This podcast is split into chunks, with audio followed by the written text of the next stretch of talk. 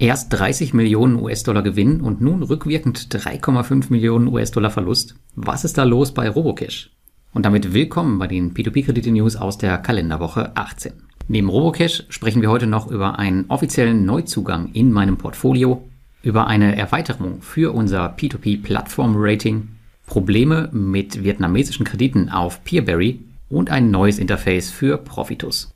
Alle Informationen gibt's wie immer auch zum Nachlesen im dazugehörigen Blogartikel. Den Link dazu findest du in den Shownotes.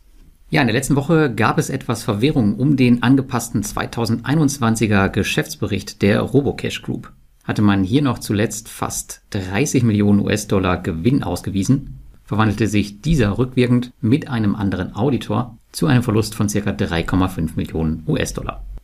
Was genau ist hier passiert? Auf Nachfrage beim Unternehmen liegt das an der bereits angekündigten Anpassung der Gruppenstrategie und dem Fokus auf Internationalisierung. So umfasste der erste Bericht auch Unternehmen, die keine direkten Tochterunternehmen der Robocash Group waren. Der angepasste Bericht umfasst die Muttergesellschaft Robocash Pte Limited und ihre Tochtergesellschaften in Zentralasien, Europa und im asiatisch-pazifischen Raum. Diese könnt ihr auch am Ende des Berichts nun aufgelistet sehen. Somit ist auch der russische Kreditgeber Seimer nicht mehr dabei, der einen Großteil des Umsatzes der Gruppe ausmacht bzw. ausgemacht hat. Man darf gespannt sein, wie die weiteren Berichte der Gruppe nun aussehen. Am 11. Mai um 12 Uhr wird CEO Natalia Ischenko weitere Details in einem Webcast bekannt geben. Mein eigenes Investment wird auf Basis dieser neuen Informationen erstmal nicht verändert. Aber es gibt eine andere Änderung in meinem Portfolio. Hatte ich Monifit Smart Saver vor kurzem liquidiert, da ich die Mittel anderweitig einsetzen musste, ist das Geld nun auf die Plattform zurückgekehrt, um dem aktuellen Verfall meines P2P-Portfolios ein bisschen entgegenzuwirken. Wer sich erinnert, ich hatte hier ja im ersten Quartal einige Mittel für private Investitionen abgezogen.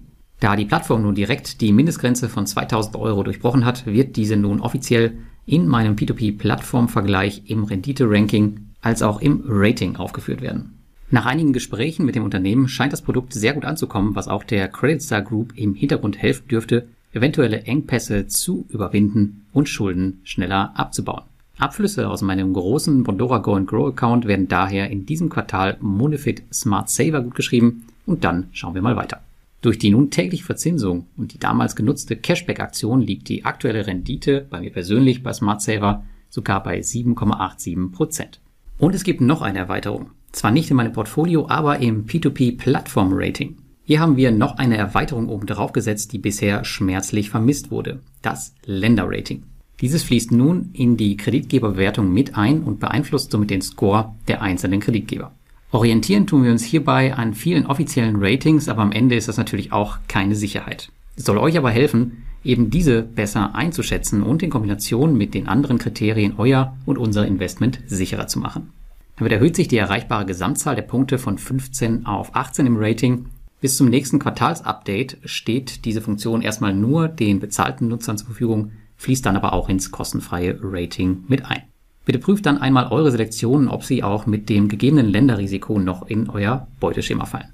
Der bezahlte Premium-Service, der kostet dich übrigens 59 Euro inklusive der Mehrwertsteuer, also weniger als 5 Euro pro Monat und es unterstützt unsere Recherchearbeit. Wir freuen uns natürlich immer über weitere Unterstützer, was uns auch in die Lage versetzt, euch immer mehr zu bieten und den Preis niedrig zu halten.